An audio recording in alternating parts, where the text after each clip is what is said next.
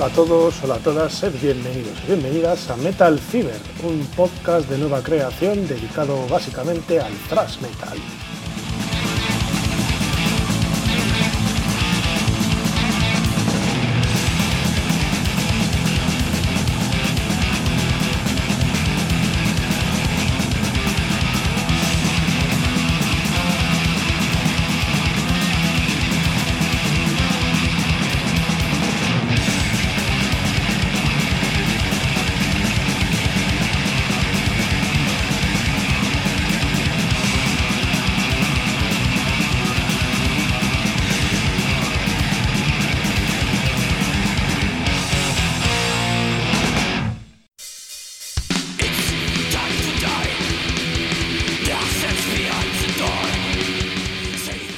Os estaréis preguntando, bueno, ¿y este podcast básicamente de qué veis? Bueno, pues os voy a contarlo muy brevemente.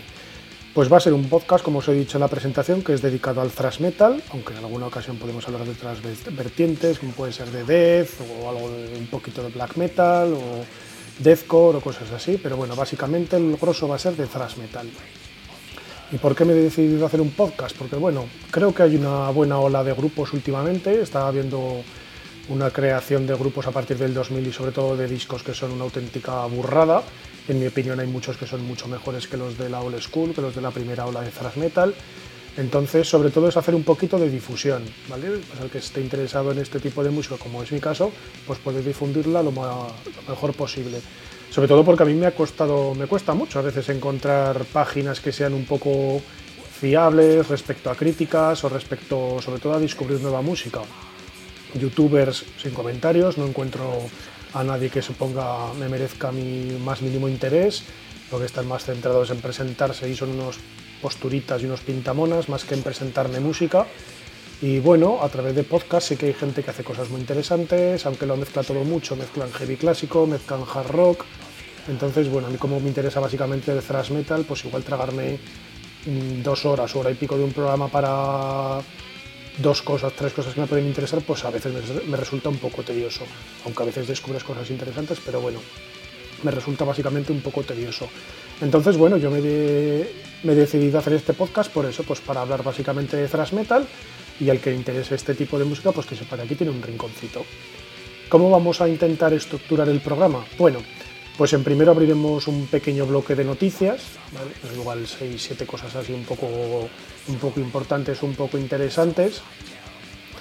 Eh, luego haremos eh, crítica de dos discos. Como os he dicho antes, hay grupos que están saliendo ahora que son una auténtica pasada, son súper buenos, eh, beben mucho de las raíces antiguas, pero yo creo que a veces le dan un giro de tuerca o incluso a veces hacen lo mismo, pero lo hacen mejor y hay otros que no lo hacen mejor, pero bueno, sí que, sí que están saliendo grupos que son muy, muy, muy interesantes. Entonces, quiero hacer, eh, enfrentar, digamos, un disco de la vieja escuela o un disco un poquito más antiguo con un disco de, de, la nueva escuela, sobre todo grupos que sean un poquito más novedosos. El punto de corte, pues bueno, como tampoco he sabido muy bien dónde ponerlo, lo he puesto en el cambio de siglo. Es decir, haremos la crítica de un disco de, antes de finalizar el siglo XX y luego una crítica de disco que haya salido en el siglo XXI. Los discos pues van a ser a criterio mío el que a mí me salga de los huevos en ese preciso momento. Y luego por último haremos un poquito de miscelánea. Pues no sé si vosotros habéis visto el programa de, Iker Jiménez que sale al final y se le empieza a ir la pelota y que con sus historias. Pues será un poco así, pues será un tema que también a mí se me haya calentado en ese momento en la cabeza y plantearemos a ver un pequeño debatillo yo conmigo mismo, a ver un poco por dónde sale el sol. La periodicidad del programa, pues voy a intentar que sea semanal. Siempre estaremos a expensas de lo que la vida nos exija, pero en principio será un programa semanal y bueno, si consigo hacer tres y no los escucha nadie, pues igual no hay cuatro. Y si consigo hacer dos y los escucha un montón de gente, pues para adelante, yo encantado.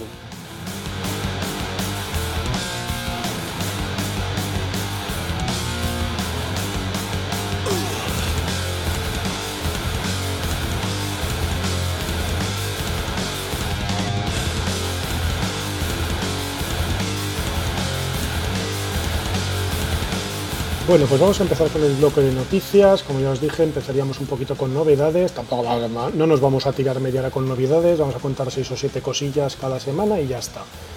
Bueno, la primera es que el Resurrection Fest empieza a hacer los conciertos en ruta y ha elegido para eso al grupo de deathcore The Artist Murder, que son, de, son australianos, son bastante buenos, y Carnifex de teloneros, luego un par de grupos más y actuarán el 4 de febrero en Madrid y el 5 de febrero en Barcelona.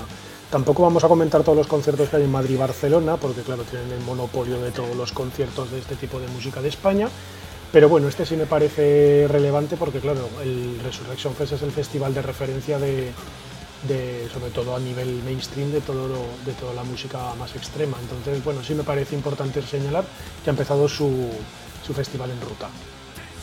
Luego una noticia que me ha parecido interesante, que es que se ha muerto un señor, tenía 62 años, que tampoco está mal, en un concierto de Slipknot. Y se ha muerto en un, en un mospit. Resulta que no sé qué hacía yo un tío de 62 años en un mospit de Slipknot, pero bueno, pues ahí estaba el hombre pasándolo bien y tal. Y esto que se ha debido caer al suelo, no han podido ayudarle y luego tampoco han podido acceder de forma rápida a los servicios de emergencia y bueno, se alía ahí una zapatiesta que para qué. Con lo cual se pegaron 15 minutos, media hora intentando reanimar al hombre, pero nada, ha sido imposible, entonces nada, pues están abiertas investigaciones de a ver si, si lo han tirado al suelo, si no lo han dejado subir, pero bueno. También por lo que ponía los, un poco los testigos de la zona, decían que el hombre porque se lo estaba pasando muy bien, que lo han intentado ayudar y que tampoco estaba, no, como que no había, no estaba claro que el hombre hubiera necesitado ayuda, bueno, no sé que cuando estás ahí metido en vereda, pues estás a lo que estás, a no caerte, a que no te peguen de guayas y poquito más. Luego Metallica ha anunciado para 2020 que empieza una gira con Grita Van Fleet, hablando de grupos hard rockeros asquerosos, pues bueno, Metallica siempre ha tenido muy buen ojo para los, para los teloneros. A mí me ha hecho gracia porque siempre ha cogido dos, dos de las vertientes que siempre tocan ellos, ¿no? que suele coger un grupo cañero y luego uno así más jarroquero, más melódico, ¿no? Entonces ahora, bueno, de momento trascendido que va a ser Greta Van Fleet y tiene seis fechas para Latinoamérica, me parece que era en Argentina, Chile y cuatro en Brasil, si no me equivoco, que son entre abril y mayo de 2020. Sí, habría que hacer un programa también que sería un poco de recordar todos los teloneros que ha tenido, que ha tenido Metallica, que ha tenido gente, ha tenido gente súper buena, ¿eh? Yo me acuerdo que los vi en Zaragoza hace un porrón de años que iban con Lost Prophets, que fueron una castaña, y con Slipknot. Luego han llevado a Clever Tag, ahora iban con Ghost y con Bakusa. Bueno, realmente. Bokasa, Bokasa, Bakusa no, Bokasa. El grupo de hardcore, o sea que realmente ha ido combinando muy bien todo, todo eso, todo lo que es el tema el hard rock con el tema un poco más, más metal. Luego, a raíz de Metallica también ha salido el fundador de Celtic Frost, Tom Gabriel Fischer, que los ha criticado por la versión que han hecho ellos en el concierto, me parece que fue en, Suiza, no sé, en Ginebra o por ahí de una versión que ha hecho de la canción de Usurper de, Celtic Frost, que según él la, han hecho de puto culo, la han hecho fatal y que, bueno, encima ha aludido a temas de pasta y por ahí, bueno, yo ahí no voy a entrar, pero sí que es verdad que, que el numerito que empieza a ser como algo simpático cuando ya la largas durante 2-3 años, chico, a mí me parece un tostón. En España cuando vinieron y versionaron a Brutus y a los Nicky, Brutus de los Nikis, luego que si Peret, no sé me parece que ha pasado de ser un detalle simpático a ser ya un poco pesado para mí. ¿eh?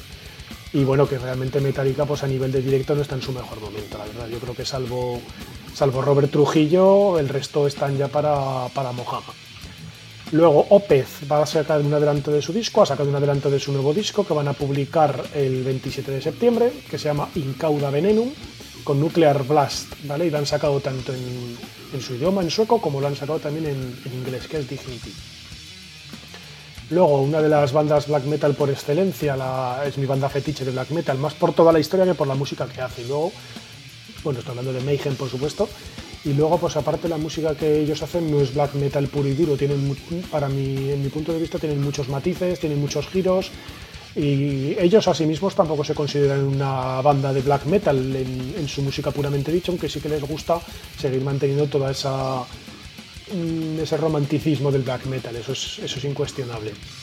Entonces van a lanzar un nuevo disco el 25 de febrero, el 25 de octubre, perdón, que se va a llamar Daemon. Lo van a lanzar con Century Media y van a girar por nuestro país también. Van a venir, van a hacer gira y van a venir con el proyecto de Gal, el que era cantante de Gorgoroth, Gal Swire, y luego con el disjockey este que es una cosa súper extraña que se llama Ghost, Ghost sin H, no como, no como el grupo de Tobias Forge. Ghost, pues que es un disjockey que va con un organillo y con una masa de mezclas y empieza a pinchar ahí más bien tecno machacón de ponerte hasta arriba de pastillas así un poco tétrico, oscuro y tal, pero bueno. Oye, igual este tipo de ambientes le funciona bien, ¿eh? Yo casi lo veo más para cuando acabe el concierto que lo pongan y si te quieres te pones del revés y ya está. Y luego por último uno de los, de los grupos que nos va a ocupar un poquito más para adelante, que es Sepultura. Bueno, aunque más que Sepultura, esto es el aborto de Sepultura, porque después de que Andreas Kisser robara absolutamente el grupo a, a Max Cavalera, primero con la, con la concesión de su hermano a Igor Cojones, pues mira, pues le han robado el grupo, los tíos se siguen llamando Sepultura, hacen una puta mierda de música, siempre hablo desde mi punto de vista de opinión, sobre todo comparado con lo que hacían antes, por supuesto. Pero oye, el tío ahí está, ¿sabes? Que si graba discos, que si doy conciertos, que si tiro para allá, tiro para acá, pues oye, él sabrá. Pues bueno, van a comenzar a grabar el que va a ser, el sustituyo del Machin, Machin Messiah y en principio será para febrero de 2020. Aún no tienen el nombre, el nombre sacado, ni tienen la lista de títulos, ni nada. Dicen que tienen grabadas unos unas 10 canciones y tienen el nombre del disco y todo, pero que aún no lo quieren hacer público. Así que bueno, vamos a comenzar ahora con el análisis de los discos.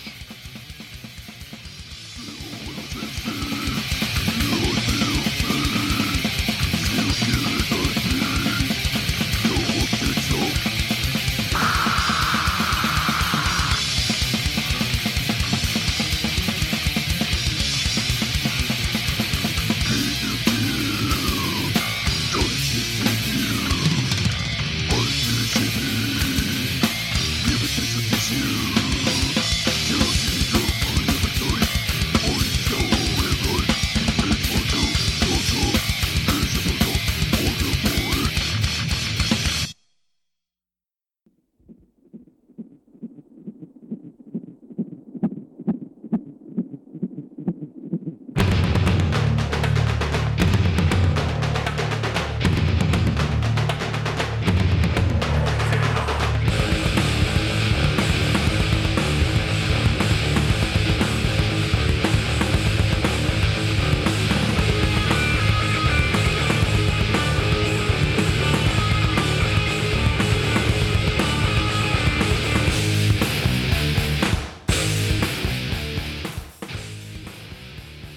Bueno, pues vamos a comenzar con la crítica del disco de Sepultura, el Cheos AD, que es el quinto álbum de estudio de esta mítica, mitiquísima banda brasileña. Contaba con la formación más clásica, ¿no? Con Andreas Kisser, El Usurpador, con Paulo Junior, eh, El Jorobado Notre Dame.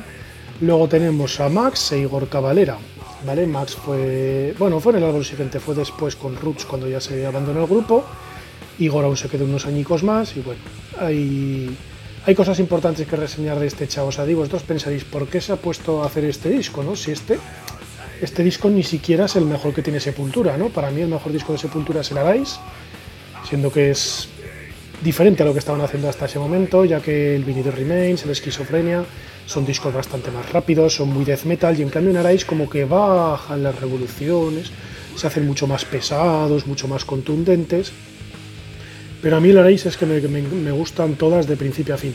En cambio, el Cheo SID le añade otra vez ese tipo de velocidad, es, una brutalidad, ¿no? Entonces, eh, ¿por qué he elegido yo este disco? Bueno, pues este disco yo lo he elegido porque este disco salió en, en octubre del 93, yo era un chavalico pequeño, pues tendría 13 años, y me había llevado un chasco anteriormente porque había comprado un disco de Kiss, el Alive 3, que realmente no tenía ni bajo la idea de quién era Kiss. Tú te ibas a la tienda de discos y depende de las portadas que veías, pues te gustaba una, te gustaba otra, comprabas, acertabas, te equivocabas, etc.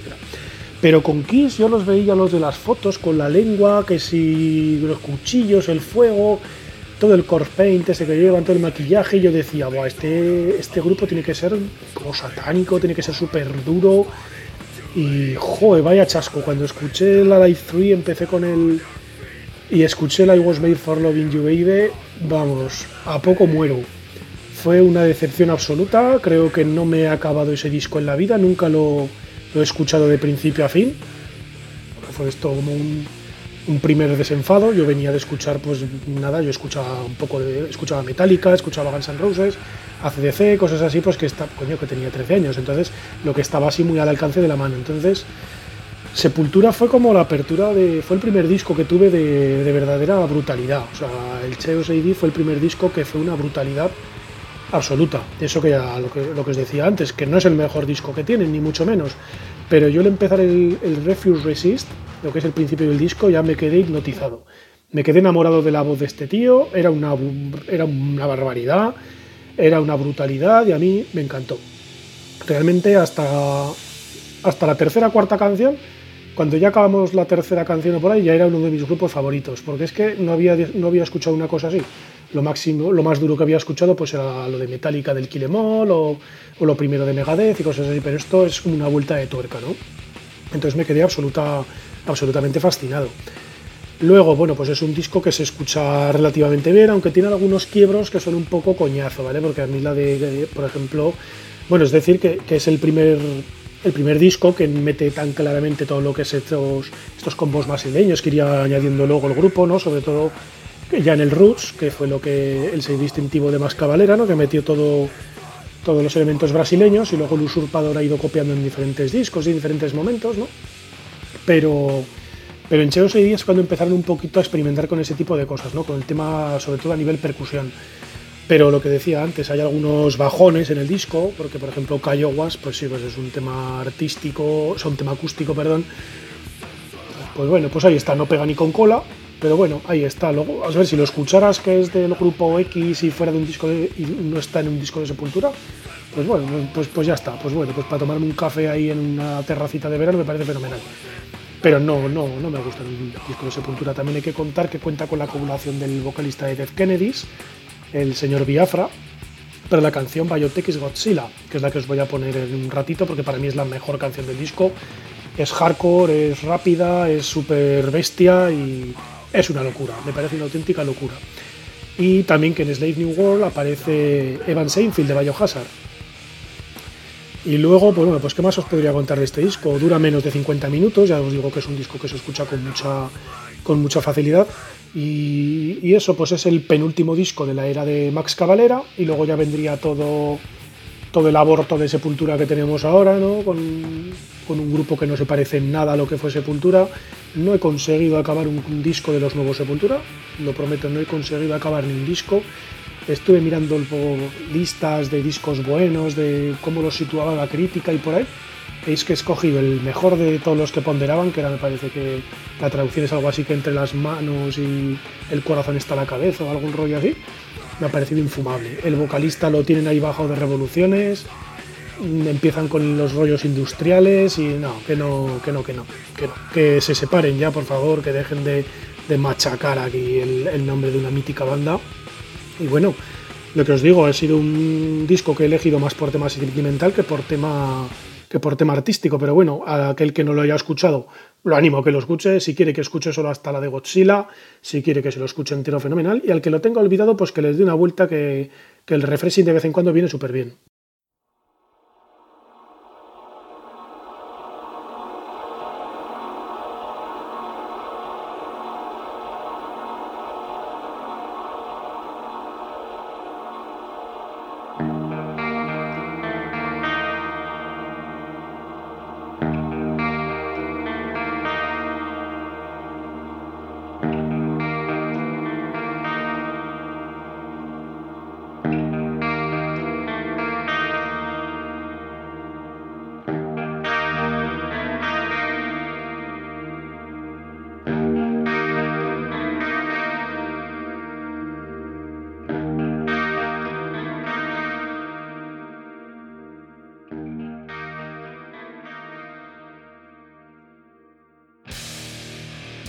Bueno, ahora vamos a hablar del disco de la nueva ola de thrash metal y el grupo que he decidido traeros hoy son Evil o, Evile, no sé bien cómo se pronuncia.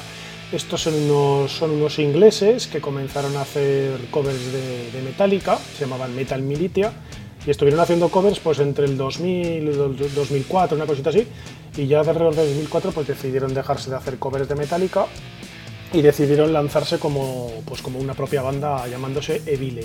Además, el hecho de que hagan covers de Metallica se nota bastante porque es que se, percibe ahí que tienen mucha influencia del, del thrash metal más clásico, ¿no? sobre todo de Metallica, de Slayer, de Testament, incluso se ve que, cogen bastantes, bastantes cosillas.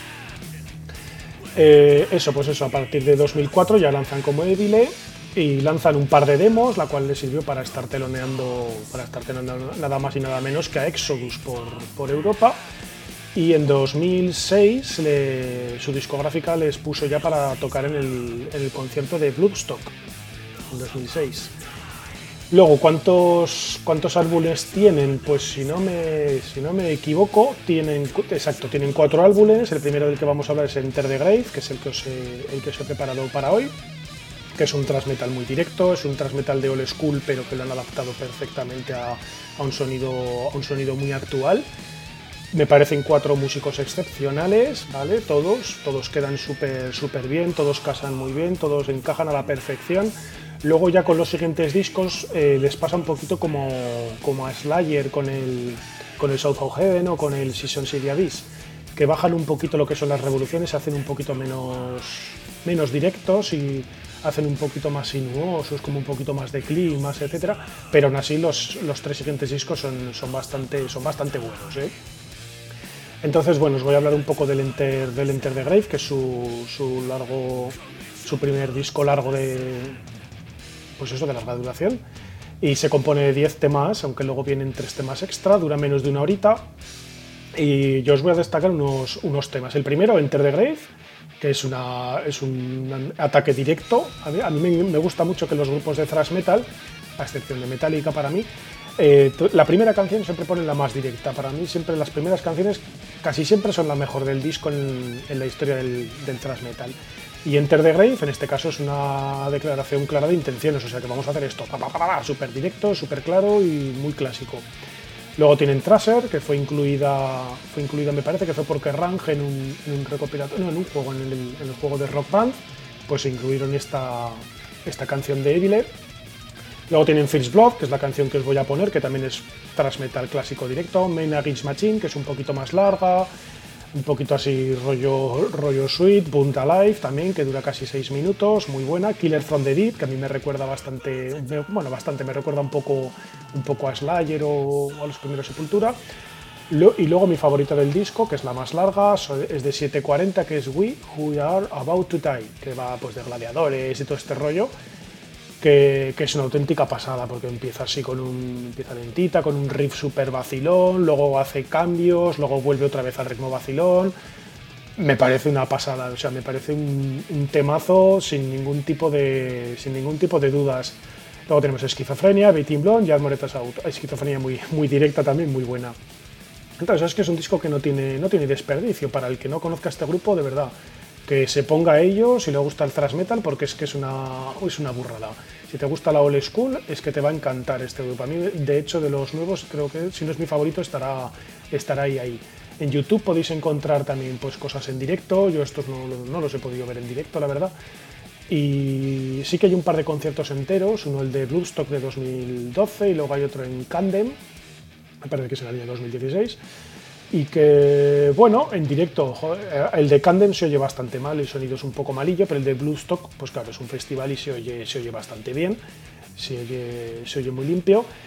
Pero uno de los handicaps que yo me he encontrado de esta banda en directo, que, que tocan de la, de la, leche, pero a mí el, el, cantante se me queda un poco corto. En, discos no, en discos es, me parece una voz que encaja muy bien, que casa muy bien con el estilo y con el, con el grupo, pero en directo veo que el tío no llega. No sé si es que quiere quiere llegar a cosas que no puede, o el tema de tocar guitarra y voz a la vez, no sé si es que no llega a las dos cosas, pero a mí, por, lo, por lo que he visto en los conciertos de, que tienen colgados en, en la web, en directo, vamos, eh, no, me, no, me, no me convence, no me convence este cantante, pero ya os digo, sin embargo, grupazo, grupazo para descubrirlo sin ningún tipo de dudas y para hacerlo desde ya.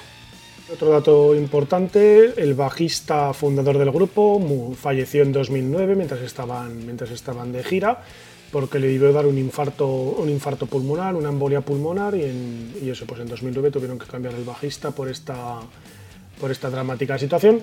Y luego respecto a las, a las portadas de los discos, yo creo que han pegado un bajón de la leche, pero bueno, esto ya son criterios personales, ¿no? Porque el de tanto Enter the Grave como Infected Nations, ves que como que han recuperado así toda la estética ochentera de, de portadas de, de metal, ¿no? Y de, y de death. Porque el de Enter the Grave a mí me recuerda me recuerda, no sé, al típico del infierno este que tenía de Dio, el Holy Diver, no sé, igual por, la, por los colores o por que es un abismo y por ahí. El Infected Nations me recuerda también un poco al Phantom Antichrist de Creator, así un ser de raíces así súper extraño, pero me parecen dos portadas súper súper buenas. En cambio luego ya la liamos, porque luego ya el Five Serpent's Teeth es así una portada oscura de, pues eso, una serpiente de cinco cabezas, pero no, nada, no, no me gusta mucho. Y luego la siguiente, la de Skull, tampoco me va demasiado, porque me, recuerda así como al, al, metal noventero que tan denostado lo tenemos, pero eh, yo creo que las dos últimas han bajado un poquito, a ver si, el, a ver si tenemos suerte y nos graban nos graban otro disco y conseguimos que, pues bueno, que nos saquen algo mucho más interesante y atractivo también a la vista.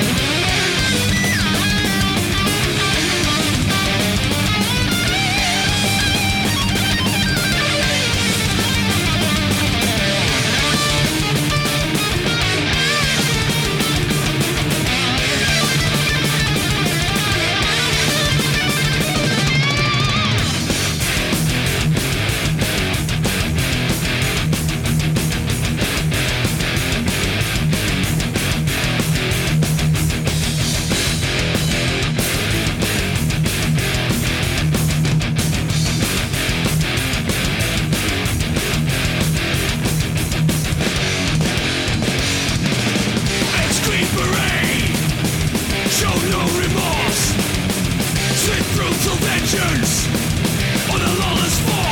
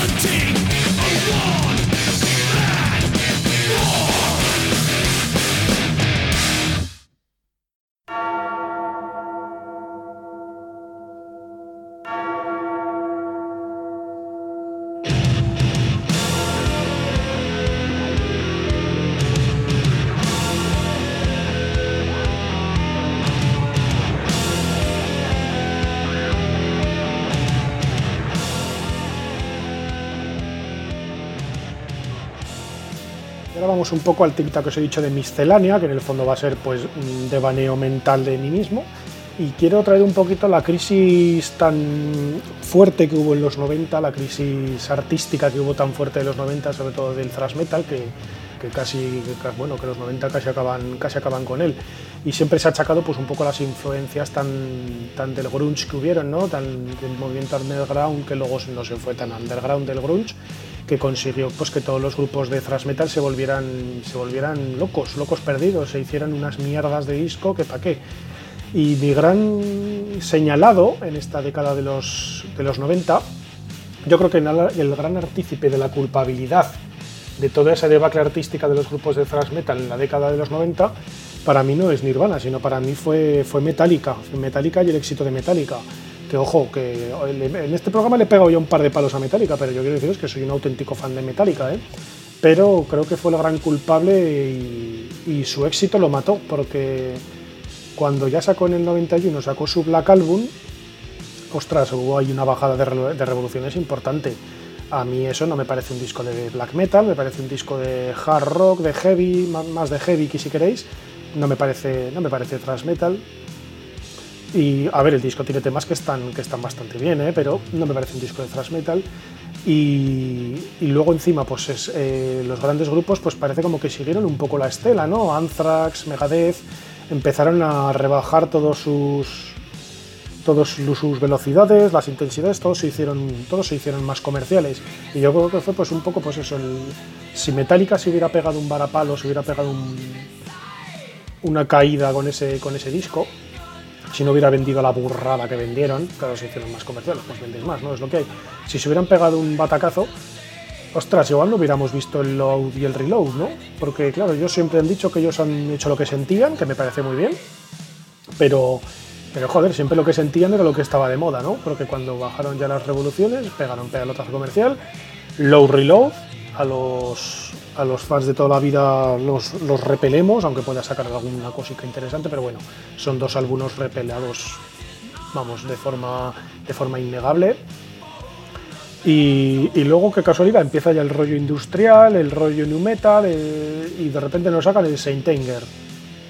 A ver cómo te la envainas con el Saint Anger. Un disco sin, sin solos de guitarra, que la batería parece que. No sé, no sé ni lo que parece la batería, eso es un disco infumable.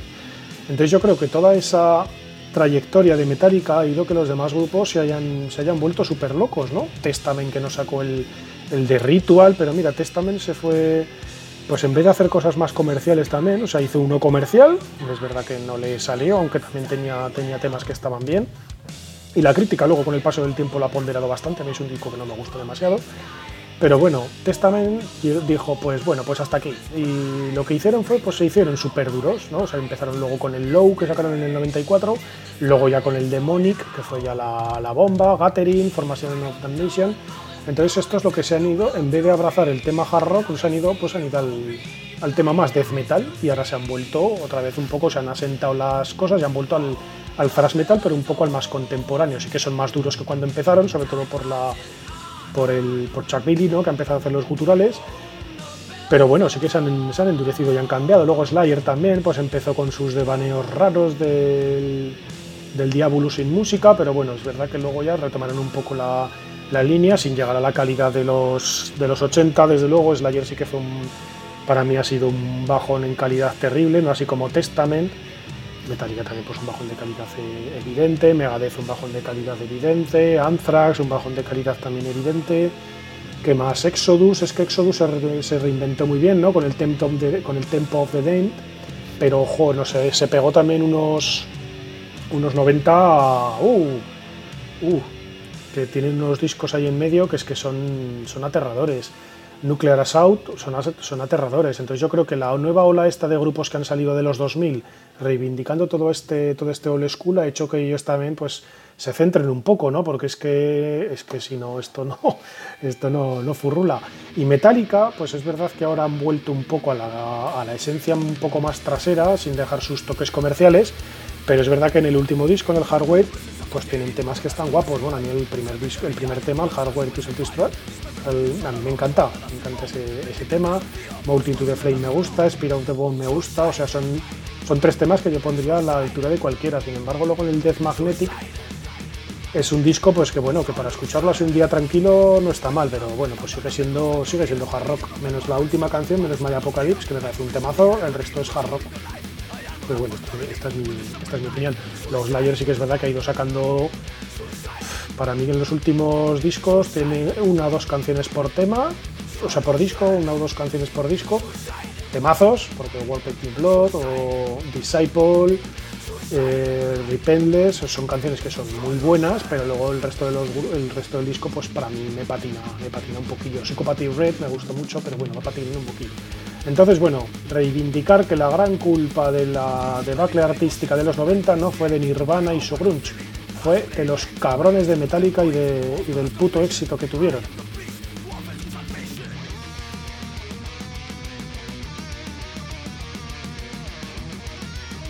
Bueno, y ya solo me queda despedirme. Espero que os haya gustado e interesado, interesado un poco. No me toméis muy en serio, ya que esto se hace sin, casi ningún tipo de rigor, pero con mucho, mucho amor a este, tipo, a este tipo de música. Y nada, emplazaros al siguiente programa que lo colgaremos en cuanto podamos. Si te ha gustado, pues espero que me lo digas y así uno se va con el moral un poquito subida. Si no te ha gustado, pues dime por qué no te ha gustado y así de todo se aprende uno. Y bueno, muchas gracias por, por tu tiempo. Y au pal metal,